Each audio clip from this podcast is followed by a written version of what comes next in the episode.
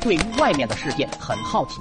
随着八十年代改革开放浪潮，我走出了大山，打算去看看外面的世界。坐着颠簸的公交车，我来到了大城市。刚下车，我就感到肚子里一阵翻腾，拽着路人问哪里有茅房。路人告诉我，写着公共厕所的地方就是。我没什么文化，风太大也没听清，隐隐约约记住了三个字：公众什么所。于是我东奔西走，走了好几里地，也没有找到那人所说的公共什么所。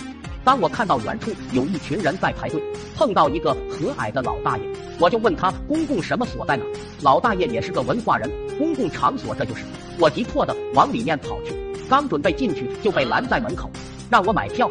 我心想这城里就是不一样，连上茅房都得买票，要五分钱。那个年代物价不一样，我一听更觉诧异，这城里上趟茅房都要钱，无奈憋得受不了，于是我掏钱买票。售票员给了我一张票，我伸手接过，说五分钱就这么点纸啊！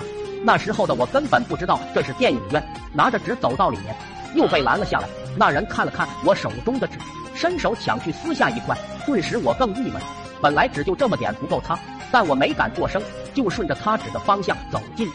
嚯，好家伙，人山人海啊！大城市就是不一样，拉翔都一块拉。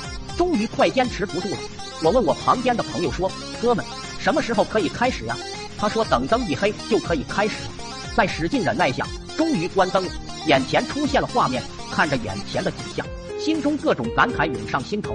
大城市果然不一样，好几十人还成堆上厕所，还能一起看戏。